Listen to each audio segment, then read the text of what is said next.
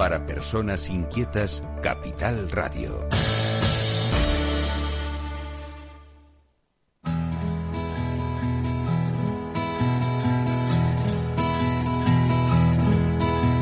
Comienza la caja de Pandora. Al verte sonreír. Al verte sonreír. Un programa especialmente dedicado al mundo de la discapacidad. El niño que ayer fui. El niño que ayer fui. En Capital Radio La 10, cada semana hablamos de aquellas personas que por una causa u otra han llegado a ser dependientes. No, no vendrá y así sabrás lo bello que es. Lo presenta y dirige Paula Romero. Caen Caen mil lágrimas al mar. mil lágrimas al mar. Tú Tú no me verás llorar. no me verás llorar. Bueno, ya estamos aquí nuevamente, como todas las semanas. Hoy, hoy vamos a, a continuar eh, un poco la, el- el- la- la entrevista de la, la semana pasada, porque la semana pasada dejé, eh, se- como se dice literalmente, colgada a una persona que tenía que entrevistarle, pero que el tiempo, como es tan corto el que tenemos, pues no nos daba. Y él es una persona que, bueno, que lleva un, eh, pues trabaja para un sindicato, para el sindicato. Es, es de la Federación de Sindicatos Independientes de la Enseñanza. Él es Jairo, Jairo Aguado. Hola Jairo, ¿estás por ahí? Buenos días. Menos buenos mal. días, ¿qué tal? He dicho, lo tengo que poner en el comienzo del programa para que no me vuelva a pasar otra vez lo mismo. Pero eh, fue tan interesante la semana pasada que era normal, ¿eh? hablando de eso, de los testimonios familiares, de los gerentes, de los servicios sociales, o sea que no hay problema, no, Sí, no el, te preocupes. el problema, ¿sabes cuál es el tiempo? Que es muy cortito. Ya. Sí, sí. No nos da para mucho. Estamos tan apasionados y tan metidos en el programa eh, que nos encanta todo lo que se dice que entonces efectivamente se nos pasa volando. Pues me alegro, me alegro que así sea. Ojalá, ojalá todo el mundo lo sintiera como lo sientes tú, pero supongo que no, porque para eso hay que también estar muy muy metido, muy imbuido en el en el tema de, de la discapacidad y tener también lo que siempre digo yo, empatía, ese plus que debemos tener, o sea, que deben tener, tener todos los profesionales, ¿verdad? Sí, por supuesto, es que estamos hablando de personas especiales. Entonces, ya sea con dependencia o con discapacidad, pero son personas que necesitan eh, de nuestro afecto, de nuestro cariño, de nuestro apoyo y de nuestra profesionalidad, en nuestro caso, porque son temas que a veces pues que hay que solucionar. Sin lugar a dudas. Bueno, eh, hace muy poco tuvisteis unas elecciones. Eh, Mm. Cuéntanos cómo han salido, qué es lo que ha salido de ellas y, y si se ha, se ha reforzado el, la federación de estos sindicatos independientes con sí, este... además, Sí, sí. estamos, estamos muy contentos porque eso, llevamos trabajando eh, más de 10 años el sector, ¿no? Entonces, es un sector siempre que por el sindicalismo, pues, eh, pues tenía ocupado todo, todo el- todas las empresas y todos los trabajadores. Y estamos ofreciendo una nueva alternativa sindical, eh, pues más cercana, más directa, más eh, comprometida con familiares, con usuarios, con, con las empresas, con todos los trabajadores. Y entonces eh, nos están dando el apoyo. Entonces el otro día justo pues hubo unas elecciones, eh, preavisó otro sindicato y pues nos llevamos todos los delegados por mayoría porque están viendo eh, pues nuestro esfuerzo, nuestro compromiso, nuestra atención y, y nuestro trabajo, ¿no? Entonces pues estamos muy contentos, muy agradecidos de vez en la historia pues hemos somos mayoritarios aquí en Valladolid, entonces estamos estamos muy contentos. Eh, Muy Es un sindicato que, mm, bueno, no es un sindicato, es una federación de sindicatos que Mm. aglutina a todos los sindicatos de, de toda de toda España, ¿verdad? Claro, sí, nosotros estamos en todas las provincias y cada uno pues se rige pues en cada provincia. Pero luego hacemos una federación y compartimos todo, ¿no? Líneas de trabajo, líneas de actuación, metodología y un poco el, el proyecto que tenemos. Y, y luego ya cada sindicato lo desarrolla pues de, en cada territorio pues de una manera. Entonces en cualquier provincia de toda España pues pues nos podéis encontrar y estamos a vuestra disposición y vuestro servicio. Estamos trabajando con profesionales, con familiares, con usuarios, con todo tipo de servicios que lleva el convenio de discapacidad, que es nuestra especialidad, pues estamos ahí, a vuestra disposición. Muchas muchas personas se preguntarán por qué un sindicato más, qué necesidad si ya hay varios, allá hay muchos sindicatos, que por, por la importancia de este sindicato, ¿cuál es? A ver, lo bueno de nosotros es que no estamos casados con ningún partido político, somos independientes. Bravo. Entonces, eh, la independencia es fundamental, es decir, nosotros eh, no estamos eh, obligados a hacer una determinada posición, actuación o demás. No, nosotros queremos mejorar las condiciones de los trabajadores. Eh, vosotros pensad que las tablas salariales todavía no están asignadas al SMI, al salario mínimo interprofesional, porque no se valora el cuidar a las personas dependientes o con discapacidad. No puede ser, no puede ser que estamos trabajando y que sea un sector tan tan difícil, tan comprometido y que luego no sea remunerado. Entonces, ese tipo de cosas, esa independencia que te da decir las cosas al alto y claro, pues no siempre gusta, ¿no? Porque, oye, no, no todas las personas se sientan bien, pero claro, tenemos que defender un poco al sector, a los trabajadores, a los usuarios, a los familiares, al colectivo en general. ¿Y esa, esa atención a las personas con discapacidad, cómo se materializa? Pues eh, nosotros eh, primero visitamos, ¿no? Ponemos cara, es decir, porque está muy bien las reuniones online o demás, pero vamos eh, en la cercanía al trato a trato, poniendo cara eh, cara al sindicato y, cara a las personas que trabajamos, que nos conozcan. Eh, tenemos un proyecto pues en tema de información, en tema de formación, en tema de asesoramiento jurídico y legal, en, en temas de convenio también, que nos estudiamos todos los convenios, los explicamos, hacemos jornadas, eh, hacemos cualquier duda que puedan tener en temas laborales, vacaciones, retribuciones, eh, permisos, cualquier cualquier cuestión que pueda pueda surgir, pues nosotros pues somos especialistas en esto, ¿no? El tema de la jubilación, por ejemplo, con discapacidad, que está generando mucha controversia, pues nosotros explicamos un poco cuál es la normativa, qué se puede hacer, los procedimientos y luego ayudamos también a estas personas pues como son temas burocráticos complicados, pues a resolver un poco estas situaciones. El, el tema de la discapacidad en la enseñanza es complicado porque todos sabemos que muchas veces no se cumplen pues los derechos de esas personas con discapacidad.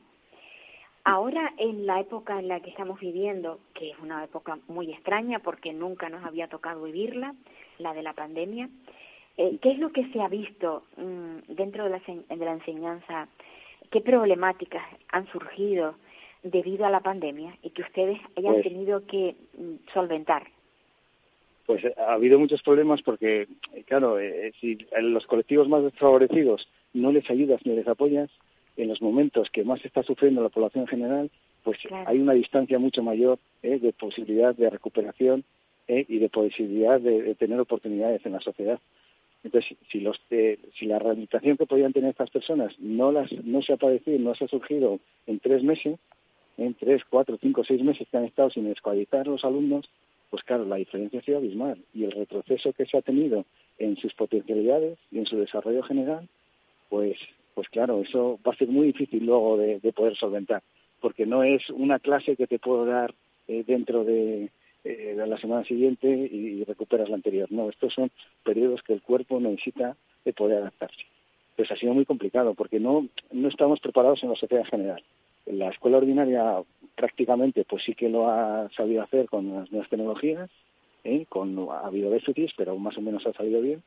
y el problema es que la educación especial en concreto pues aquellas personas que no han tenido esos medios o que no saben cómo actuar o que son eh, los profesionales tampoco a lo mejor han sabido eh, llegar a ese tipo de, de personas, este colectivo, pues ha sido muy complicado, muy complicado. Entonces ha habido familiares pues que, que lo han notado mucho y los niños, algunos que necesitaban tratamientos específicos que los se en los centros de educación especial, pues que no los ha podido atender. Entonces ha habido un desfase ahí, ahí complicado como todo, pues eh, la familia pues, ha, corrido a cargo y a costa pues de, tirar de, su familia, ¿no? ese alumno que necesitaba más ayuda que los demás.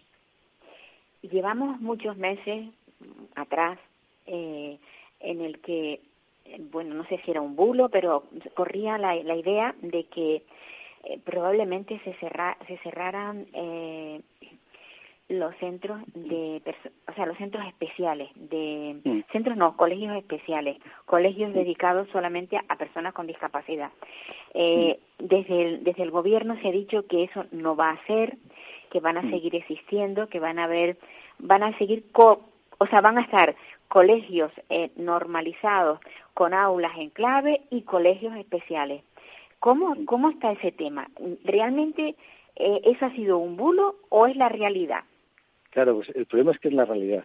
El problema es que en la realidad la, la ley se ha aprobado, la ley se ha aprobado en enero, ya está en el boletín oficial, va progresivamente, progresivamente se va implantando, cursos impares el próximo curso, cursos pares dentro de dos cursos. Entonces, ¿cómo ha quedado la educación especial? Pues la educación especial queda como centro de referencia ¿eh? de todas las especialidades y de todas las discapacidades que puedan existir y solo se van a poder mantener en ese centro los alumnos eh, más severos, ¿eh? con unas dificultades, unas necesidades educativas más grandes.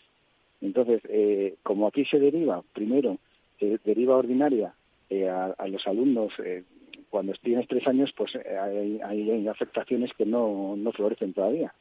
Y hay necesidades o discapacidades que todavía no, no han salido a reducir.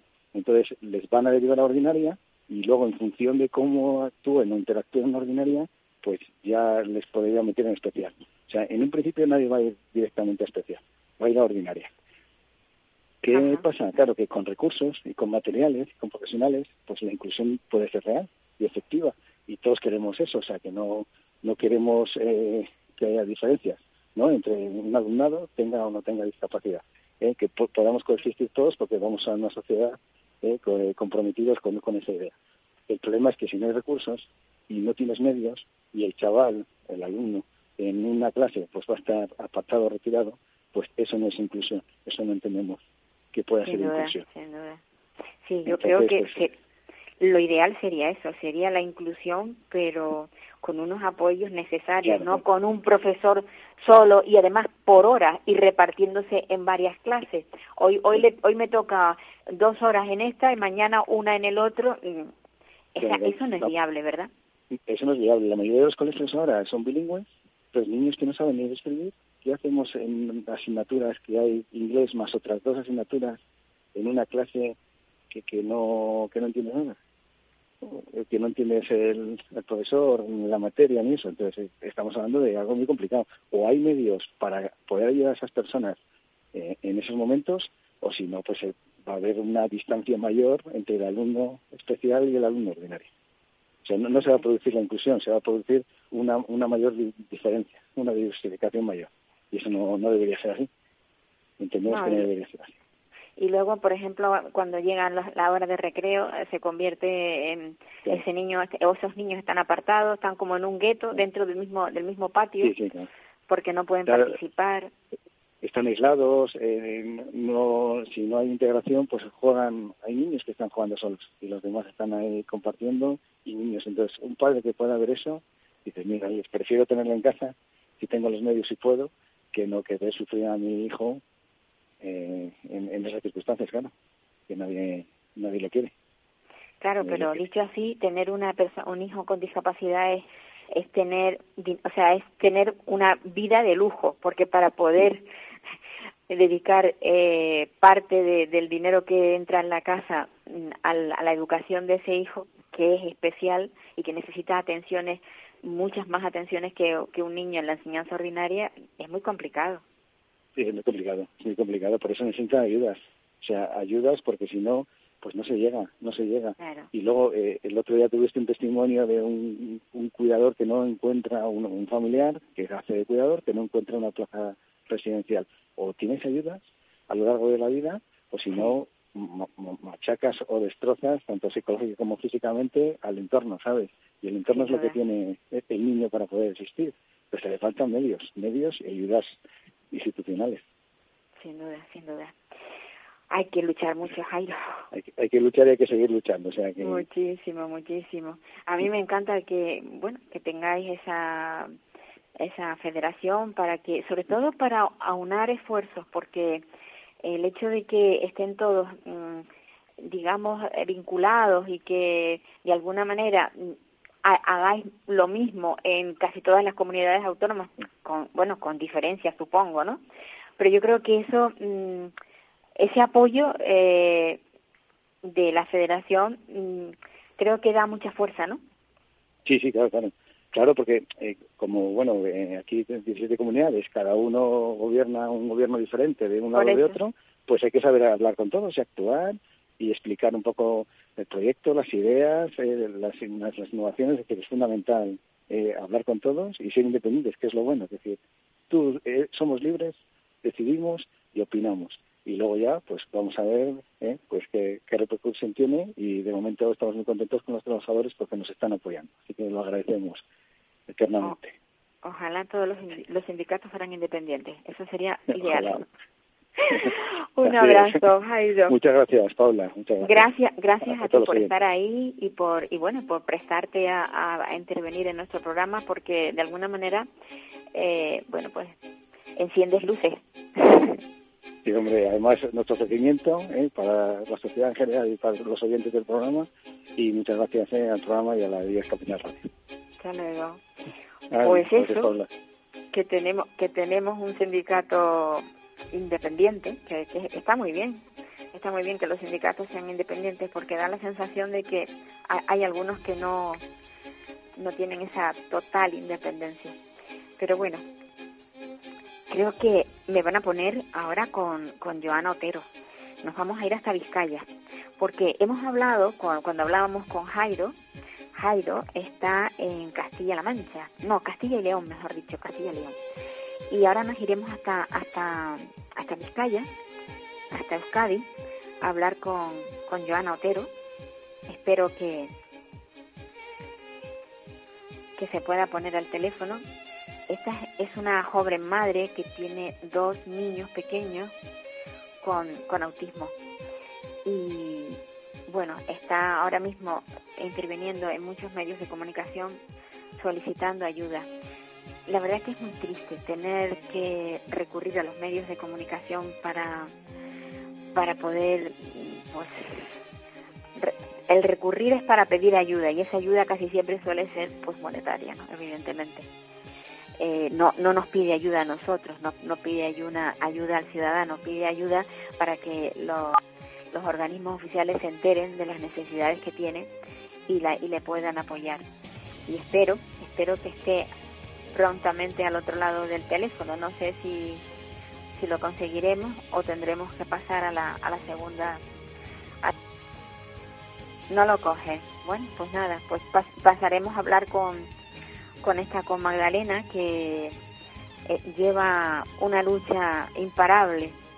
Eh, ya la semana pasada la sacamos en el programa porque tiene una hija con una discapacidad que ya ha cumplido la edad, ya es una adulta, ya ha cumplido la edad en la que tenía que estar escolarizada y ahora se encuentra con que este curso ha finalizado, que ya todos sabemos, el día 21, y ella se encuentra con que no tiene dónde eh, llevar a su hija. Su hija tiene graves problemas de conducta, suele agredirla, de hecho ella tiene incluso hasta, hasta unas denuncias de, alejamiento, fíjense qué risa. La, es, tutora de, la persona que le agrede y, tiene una, una orden de alejamiento. No sé cómo se come eso. No sé si se piensa bien cuando las cosas se hacen, porque no tiene mucha explicación. Madalena tampoco lo coge. Bueno, pues nada, pues nos iremos a Sofía. Sofía Perucha. Hoy tenemos un programa muy raro. Pero bueno, aquí estoy yo todavía. No me he ido. Sofía. Sonia, Sonia, Sonia, Sonia. Sonia Perucha. Sonia, a ver si Sonia, que es de una asociación que se llama APASU. A ver si Sonia anda por ahí porque sería, Sonia es de Valencia. Bueno, nos vamos a Valencia, ya que en, en, en, en Vizcaya no nos han atendido. Sí, a Sonia, Sonia Perucha. Hola, Sonia. Hola. ¿Qué tal? ¿Cómo vamos? Muy bien. Muy bien, que ¿y sepas, que sepas que, que me alegro que estés al teléfono porque he llamado a dos personas más que no estaban. Digo, vaya Ah. programa raro que voy a tener, sí. Pero bueno, Sonia, a ver, Sonia, eh, Sí. tú perteneces a la asociación APASU, Eso es. vale.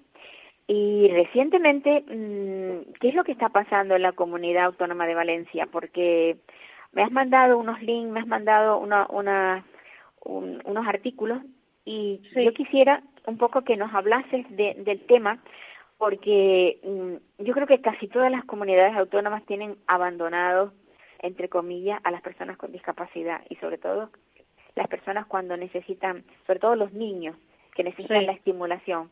Cuéntanos cómo, cómo está el tema. Pues la verdad que el tema está bastante complicado, eh, porque la verdad es que los gobiernos cada vez eh, quitan la, la- más ayudas a las personas con TEA.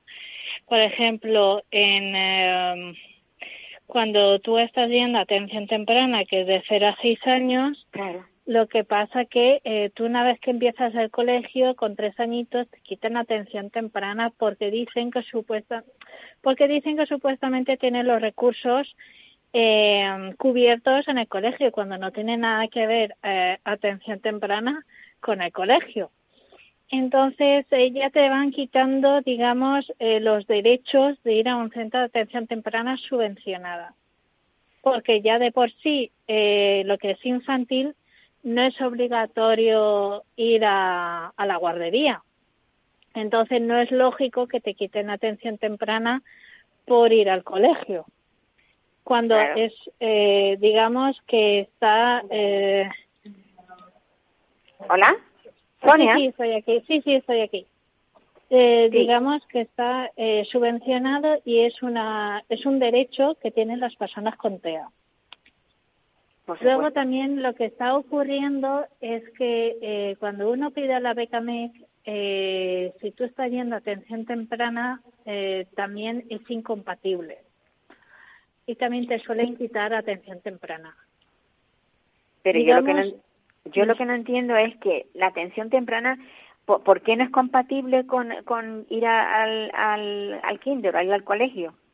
Porque dicen atención temprana que lo tienes, eh, ya lo tienes en el colegio. Pero en el colegio no le dan la atención temprana. No, eh, además tampoco es lo mismo porque atención temprana te da audición, o sea, atención temprana te dan logopeda y terapeuta ocupacional y en el colegio es una PT y una L cuando no tiene nada que ver, no es lo mismo. Claro, claro. Ento- Entonces ese, es el problema. El problema es que cuando tú empiezas el colegio te quitan atención temprana. Pero ha salido una... um, dentro de lo que es la, ley, eh, hay que mirarlo todo a pie de la letra y sí que ahí pone, un, no te lo sé decir en qué párrafo, pero sí que pone que digamos que están em, protegidos de 0 a 6 años. O sea que no les, no les pueden quitar atención temprana. Entonces, ¿qué pasa? Que eh, ahora mismo, mm, ya te lo enviaré, lo que ha hecho la Comunidad Valenciana es, digamos, eh, enviar varios proyectos y a través de votos, el más, eh, el, más el proyecto que tenga más votos, eh, digamos que se va a hacer esa, esa propuesta. Y una de las propuestas es lo que te, lo que te, creo que es lo que te he enviado. Hacer Sí, un, sí. un centro de, de, de, de, de- de- de desarrollo. De centro de, de diagnóstico de trastornos del neurodesarrollo. Eh, exactamente. Claro, pero Entonces, sí, pero a, a mí me, me gusta porque parece ser que esto es obligatorio eh, cuando tienes eh, más de 20.000 habitantes, sí, con lo cual deberían de estar en muchísimas comunidades autónomas, ¿no? Exactamente. Yo no sé cuántos habitantes tiene a donde yo vivo, pero vamos, en muchos sitios tendría, tendría que estar. Entonces, bueno, es un, un poco eh, ilógico que, que quieren quitar atención temprana y además lo que tenían que hacer es poner más centros de atención temprana, no hacer ni proyectos ni nada, simplemente por X eh, cantidad de habitantes tener en cada sitio un centro de atención temprana. Por ejemplo, donde yo vivo, que es capital de comarca, no tengo centro de atención temprana, tengo que ir a los pueblos de alrededor, que es injusto. Pues sí, y tanto. En- Entonces yo, yo en su día, yo, bueno, en su día y no hace mucho hice la petición a- al ayuntamiento de aquí donde vivo, en Sueca, Valencia, de que se hiciera un centro de atención temprana, porque me tengo que ir a tres pueblos alrededores míos cuando ya se sabe que los centros de atención temprana están repletos, o sea, eh, hay listas de espera. Y vamos, que es una cosa que se muerde la cola, porque ya te digo, una vez que empiezas el colegio te lo quita cuando realmente la guardería no es obligatoria. Entonces, eh, ya te digo, es injusto por, por, por donde uno lo mire. Siempre los perjudicados son lo- las niños, personas claro. con, exactamente, las ¿Qué edad, personas qué- qué edad- qué edad tiene tu crío? siete años y medio. Claro, él, ya pero de- va- él ya no va a atención temprana. Él desde los cinco años y medio dejó de ir ya al centro de atención temprana. Pero claro, eh, pero tu hijo realmente necesitaría que le volviese, o sea, que estuviera, el, el, el ir a atención temprana ahora, o sea, te- necesita la misma actividad que, que le dieron hasta los cinco años y medio, hasta los seis. pues es que está haciendo lo mismo que cuando iba a centro atención temprana, pero en un centro privado, claro, que es de mi bolsillo. O sea, realmente atención temprana no tendría ni que acabar a los seis. Tendría Claro, que estar claro. ahí hasta que la persona lo necesite. claro, claro. Porque mi hijo siendo yendo a un logopeda, siendo yendo a un terapeuta ocupacional, o sea, sigue yendo a lo mismo que estaba haciendo con atención temprana, pero por lo privado Claro. y que no son Claro, y baratas todo el mundo no tiene dine- dinero para poder afrontarlo. Eh, exactamente, porque cada sesión puede estar alrededor de los 30, 35, 40 euros una sesión. Entonces eso multiplicado a la semana y al mes de cada cosa, pues si me cuesta 35 40 una sesión de logopeda y una sesión de terapeuta ocupacional multiplicado por cuatro semanas, pues es un dineral. Sin duda, sin lugar a dudas. Eh, eh, es muy difícil. El- yo, yo antes estaba hablando con, con, con el entrevistado que tenía y le decía, es que tener un hijo con discapacidad en la familia es para tener dinero, para es una vida de lujo, porque Sí. es mucho el gasto que se tiene con ellos. Muchísimo, muchísimo gasto. Porque yo, claro, eh, mi hijo tiene la ley de dependencia, el grado 2, pero aún así soy su cuidadora no profesional y aquí en la comunidad valenciana, en otras comunidades no lo sé, pero aquí en la comunidad valenciana, digamos entre comillas, bueno, ¿vale? Es que eh, dentro de la ley de dependencia tienes una ayuda que se llama terapia de autonomía personal que primero lo desembolsa tú, pero luego la ley de dependencia te paga las terapias. Quiero decirte con eso, por ejemplo, mi hijo eh, hace tres sesiones a la semana, ¿vale? Que son 12 sesiones al mes.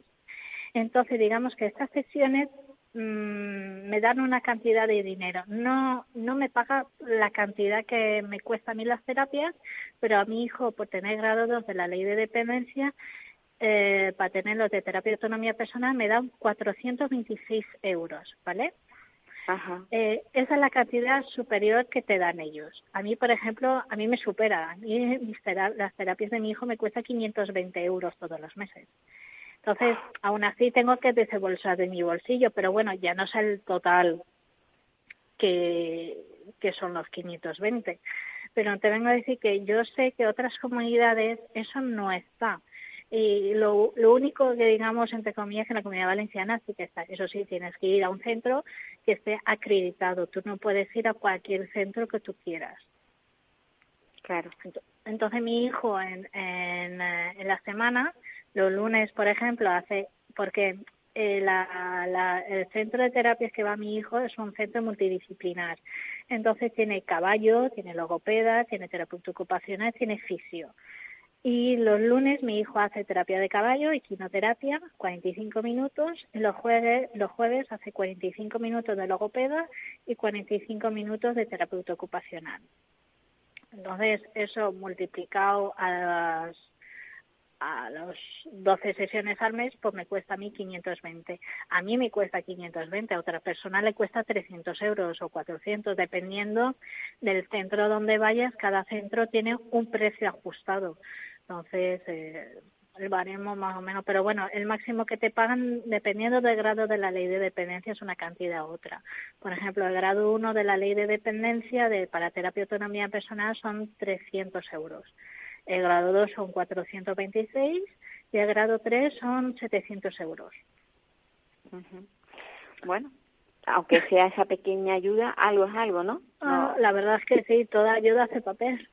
Claro, sin, sin lugar a dudas, porque la necesidad es tan grande que, que cualquier aportación Es buena. Además, Es buena. eh, toda piedra hace papel y además de que no es para unos poquitos años, es para muchísimos años las terapias. Sí, a lo mejor ahora es logopeda terapeuta ocupacional, a lo mejor terapeuta ocupacional no le hará falta, pero le hará falta habilidades sociales. En fin, que siempre se necesitará una cosa u otra. Pues sí. A ver si tenemos suerte. Y esto Ay. lo cambia. Ah, Viene algún gobierno que lo cambie totalmente y no tengamos que estar mendigando. No sé, qué- no sé qué decirte. Claro, porque es que eh, a mí es que me sabe tan mal. A mí, a mí me encantaría, o sea, a mí me gusta muchísimo el programa, pero a mí me encantaría que este programa eh, solo fuera para cosas buenas.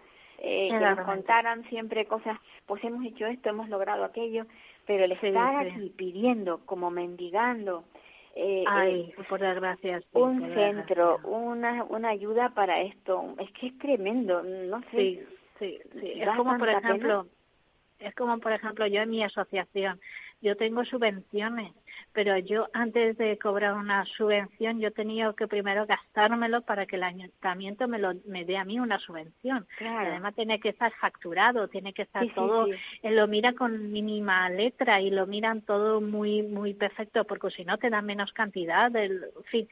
Hombre, que para yo, que te yo den pienso algo- que, que lo miren está muy bien, pero mm, deberían ellos hacerse cargo, no, o sea, no, no darte el dinero a ti, sino tú llevas al niño a un centro para que le den la terapia, pues que se encargue el centro de eh, ellos al- a- de pagar al centro, no tener que estar los padres ahí, Exacto. en- ¿no? Esa- sí, sí. ¿No sí. sería estupendo así? Sí, sí, por supuesto. Bueno, Entonces Sonia. nosotros eh, desde la asociación pues hacemos lo- todo lo que ponemos. Ahora vamos a hacer actividades para ir a la piscina y para los socios que quieran ir y todo. Sonia, mucha lucha. Muchísimas gracias. Y además sin parar, ¿eh? Sin parar Ay, sí. siempre. No hay otra. No hay otra, sí. Un abrazo fuerte. Un abrazo. Y no tires la toalla. No, no, eso nunca, te lo aseguro yo. Nunca, nunca. Nunca. Bueno, pues nada, hasta otra. A ver si tenemos suerte y podemos contactar con, con las dos personas que teníamos con anterioridad. No sé si podemos haber, hablar ahora con Magdalena. Espero que sí, que esté al teléfono. Magdalena es que lleva, lleva un día de mucha, mucha llamada, mucha... Está saliendo en televisión, está, está atendiendo a otros medios y seguramente eso es lo que le está pasando, que no ha podido con, no ha podido respondernos por eso. Espero que ahora lo consigamos. Y si no, Magdalena, que está aquí en Santa Cruz de Tenerife, que es la persona que tiene... Vale. Bueno, Magdalena, hola. Hola, No paras, ¿no? Está, estás con un medio, con otro. estoy con un medio, ahora mismo tengo aquí Televisión Canaria, Ya, eh, por eso. programa BTC. Vale, pues mira, Magdalena, vamos a ver. la Sigue, la, cosa sigue igual. No, no La te han llamado. igual. Lo que he notado es apoyo y que hay necesidad. Eh, sindicatos y hay necesidad. Hay necesidad y no, no está saliendo a la luz, pero hay mucha Vale. necesidad. Pero, Mm. pero bueno, ahora mismo tú te sientes más arropada, claro. Me siento arropada y apoyada, pero no, sien- pero no tengo la respuesta, no tengo lo que busco, que es la plaza de mi hija. Claro. Entonces, mm, uno no se puede conformar con buena suerte, que te vaya bien, te entendemos. Todo eso Sí. viene bien, ¿no? Para seguir Sí. luchando y batallando. Y Pero el lo que apoyo, no- y el apoyo, el- o sea, el, el saber que hay gente que te está apoyando y que... y- Eso sí, tú, tú eso pretendías hacer una ma- manifestarte. Dime. Tú pretendías manifestarte. No lo pretendemos, lo vamos a hacer, ya está aprobada. Por eso. Vamos a hacer mañana. Mañana va a haber una manifestación. Sí, una concentración, porque tampoco busco busco ruido, pero tranquilo.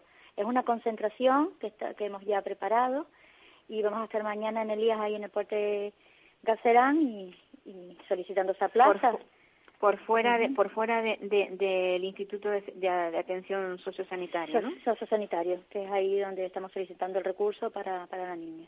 En Santa Cruz de Tenerife. Bueno, tengo que decir esto porque como esto se escucha a nivel nacional, para que Sí. sepan que es en Santa Cruz de Tenerife donde se está solicitando esto. Sí, y vuelvo a decir, es una, una persona ya adulta que ha perdido, ya ha salido de la edad escolar y ahora se encuentra con que no tiene recursos para continuar. Una persona con trastornos de conducta que, te ha agredido en ocasiones, Sí, ¿cierto? sí, y se autolesiona ella y también va... Es Y como un niño chico con pataletas en un cuerpo grande.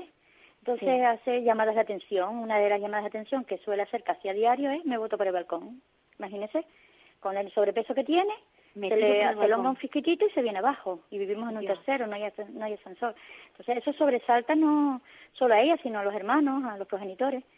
Y, Claro, claro. Y estos son los episodios que vivimos diario. Ahora mismo estoy yendo a rehabilitación y al chico no lo dejaba ni trabajar porque se quería sentar en la camilla, cosas de esas. Y vives con eso constantemente. Quiero ver la pelota de rehabilitación, hay que comprar la pelota de rehabilitación porque vayas al chino, que vayas al chino, van a saber que me están esperando para papeles. Y no, no entiende, ella no entiende.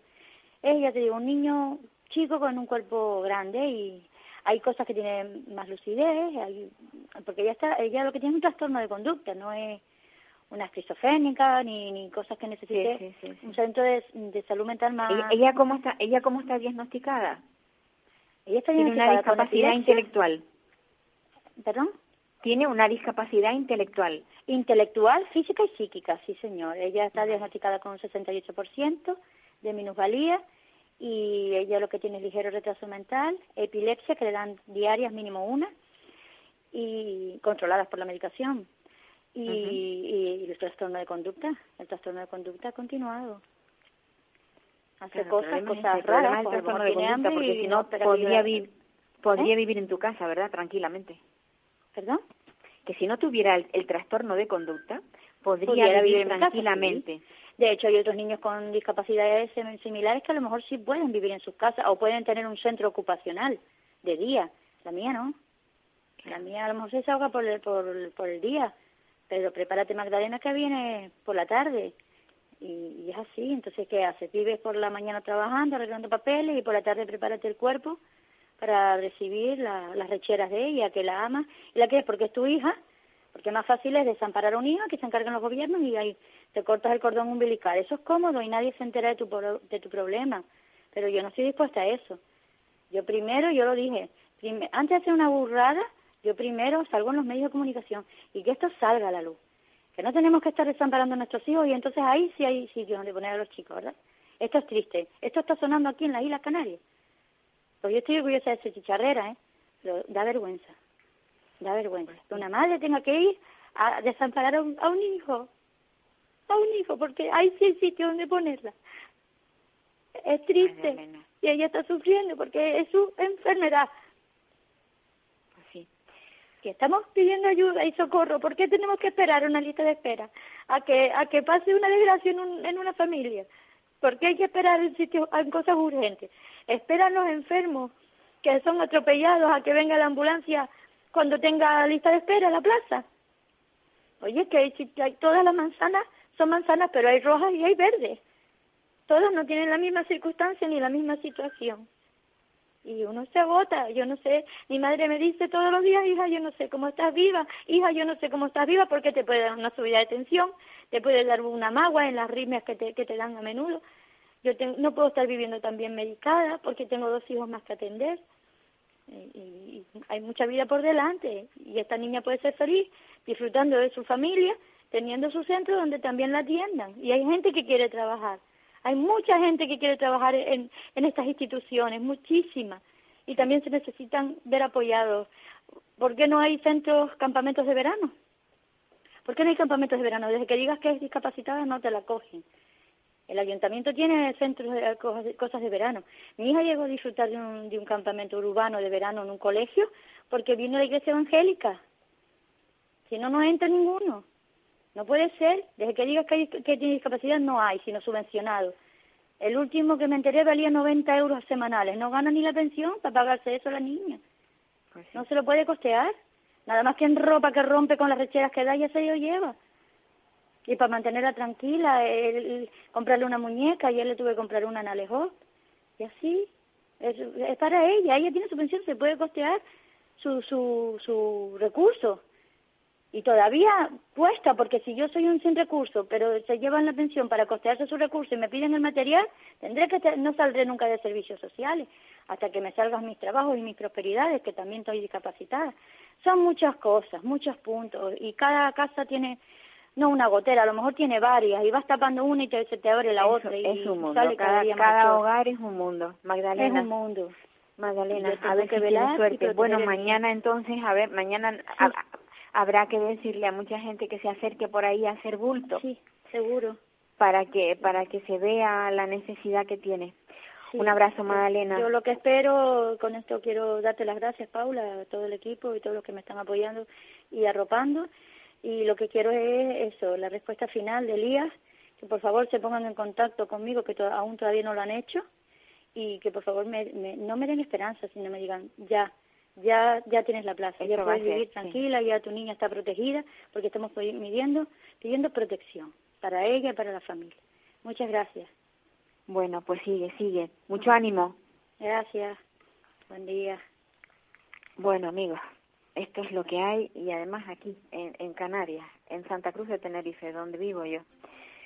Lo digo para que los que nos escuchan luego a través de nuestra emisora central en Capital Radio, en Madrid, sepan qué es lo que está pasando. Estas cosas pasan porque el tema de la discapacidad sigue estando abandonado. No, no hay no hay recursos suficientes para tantas personas como hay que lo necesitan. Y la verdad es que es una pena. Y sobre todo, como digo siempre yo, el, el tema de que una familia tenga que sacar a la luz las necesidades que tiene, esto es muy triste. Tristísimo.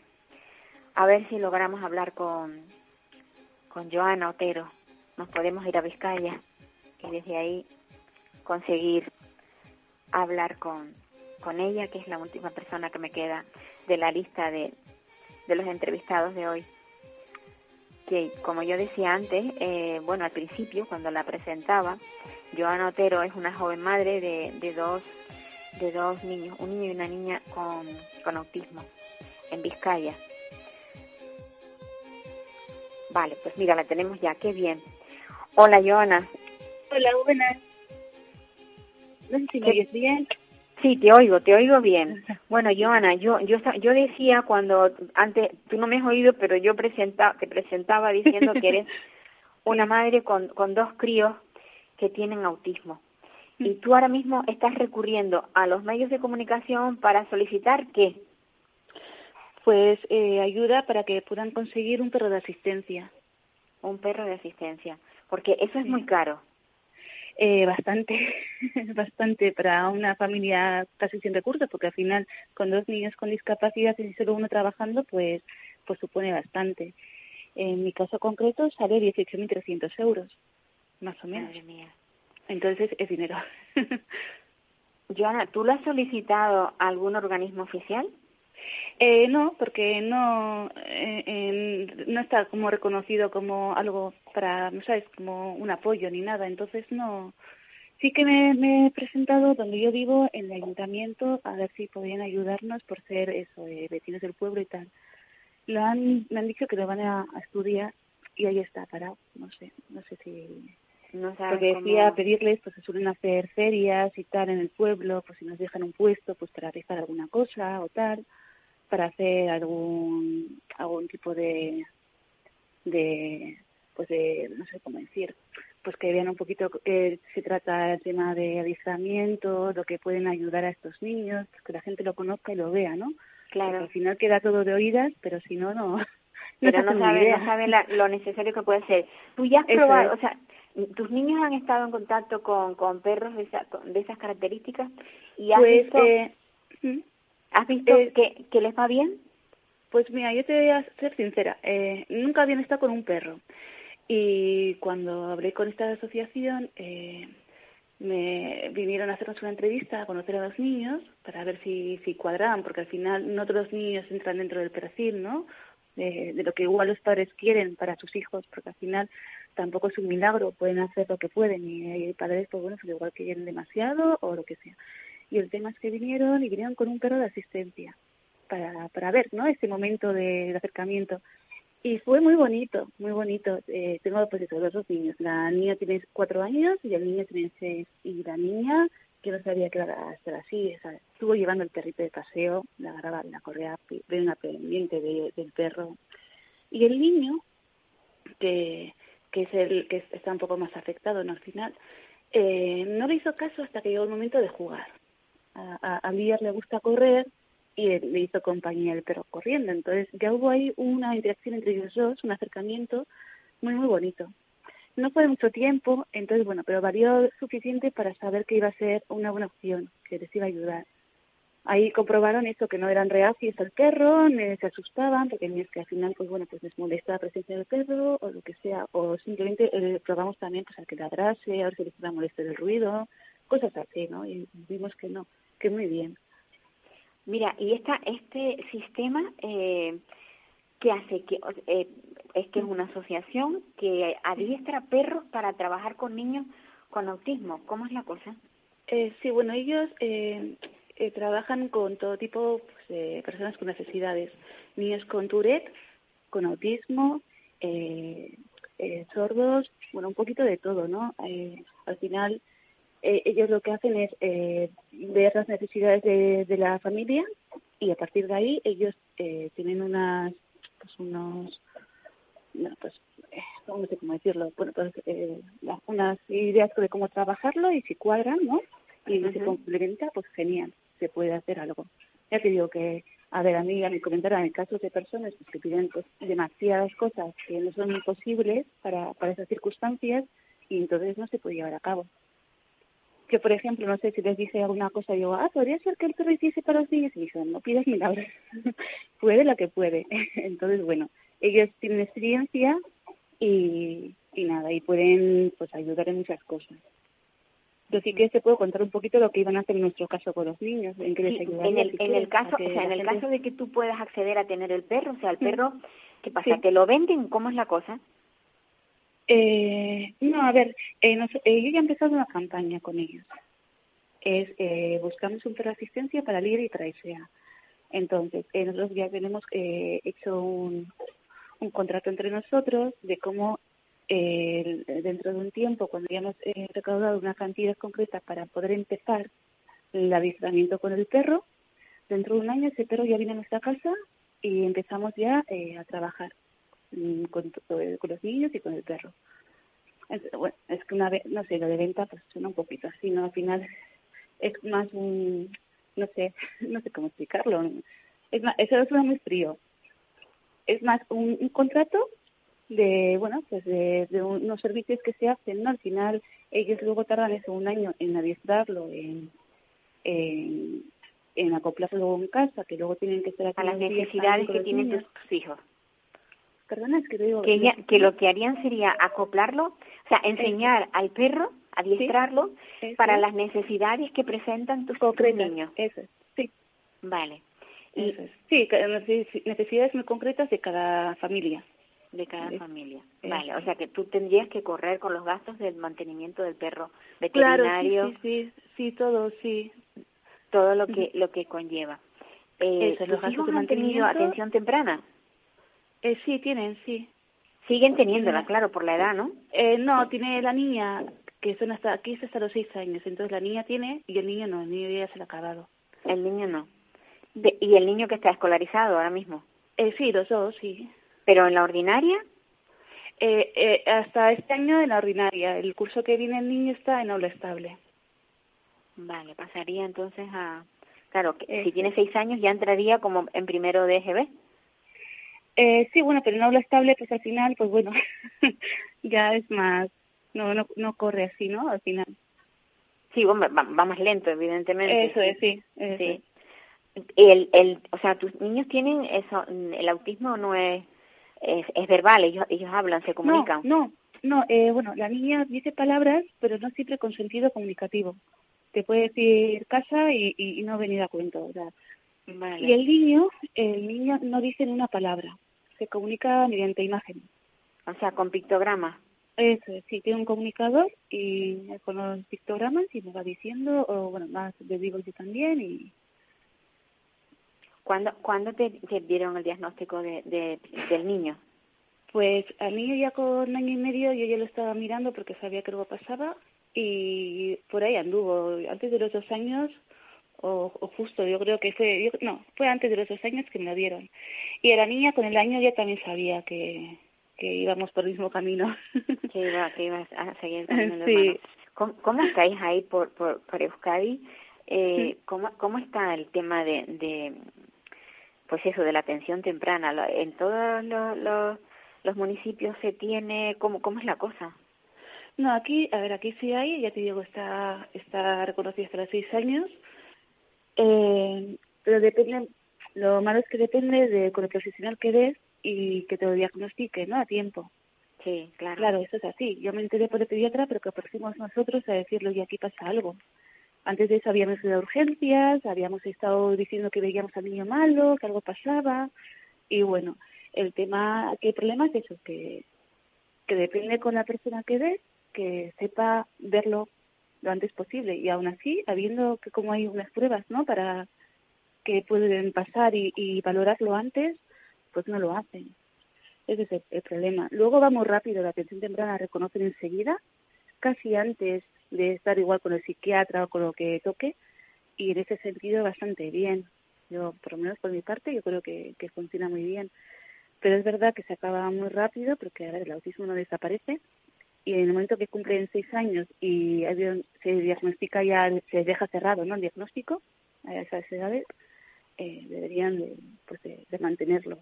En los Claro, casos porque- que más severos, ¿no? Más, Según las circunstancias, se debería de mantener la atención temprana.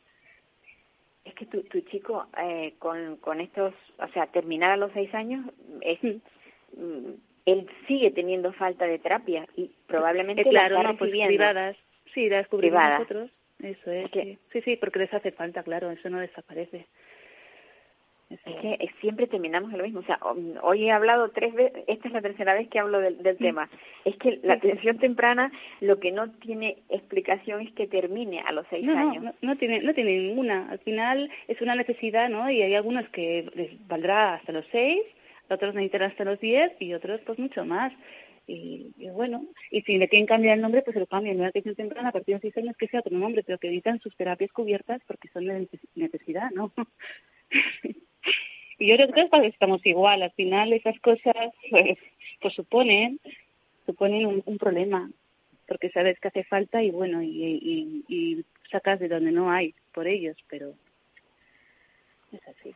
Porque quizás habrá gente que nos esté escuchando que no sepan lo que es la atención temprana. La atención temprana lo que busca es estimular a ese niño que ha nacido con unas necesidades especiales para que llegue a obtener mm, eh, al máximo todo el potencial que tiene dentro, o sea, poder caminar, poder hablar, poder comunicarse. Es que es, es- eso es lo que mm, probablemente haya quienes no lo comprendan. Sí, bueno, a ver, claro, yo viendo a los dos niños que han tenido diferentes necesidades, ¿no? Al final eh, la atención temprana engloba muchas cosas. Claro. Luego es verdad que te vas centrando. Una vez que entras la atención temprana y vas a terapia, centras un poquito, según los niños, en la necesidad que ves en ese momento más importante. Pues uno es, es más igual la psicomotricidad, ¿no? O el manejo del cuerpo, tal. Otros es más el vocabulario.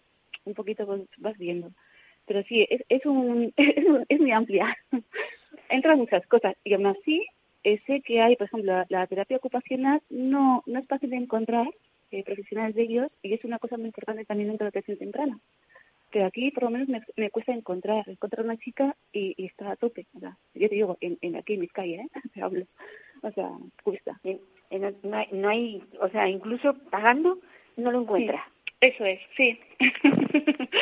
sí, sí. Que ya, que ya eso es triste también, ¿eh? Porque Sí, sí, no, ya te digo que sí, muy- que tú que al final dices, bueno, si le hace falta, ¿no? Y es importante que lo, lo lees, lo investigas, porque al final nosotros los Sí. padres estas cosas las movemos, leemos mucho y, y sabes que es súper importante, que vendría genial, y luego cuando hablas con ese profesional, es que solo hay ese en todo, yo te digo, en todo Vizcaya, y, y, y que no da, está a tope.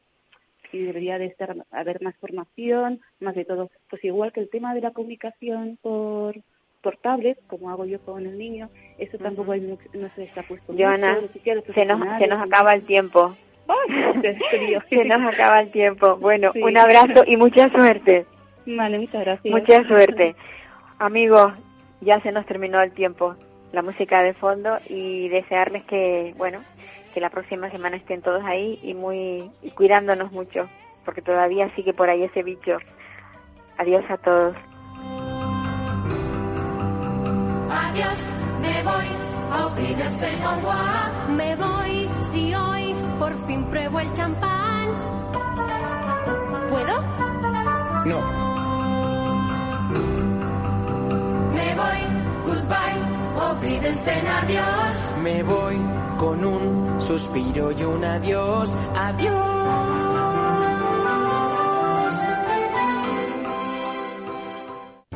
Para personas inquietas, Capital Radio.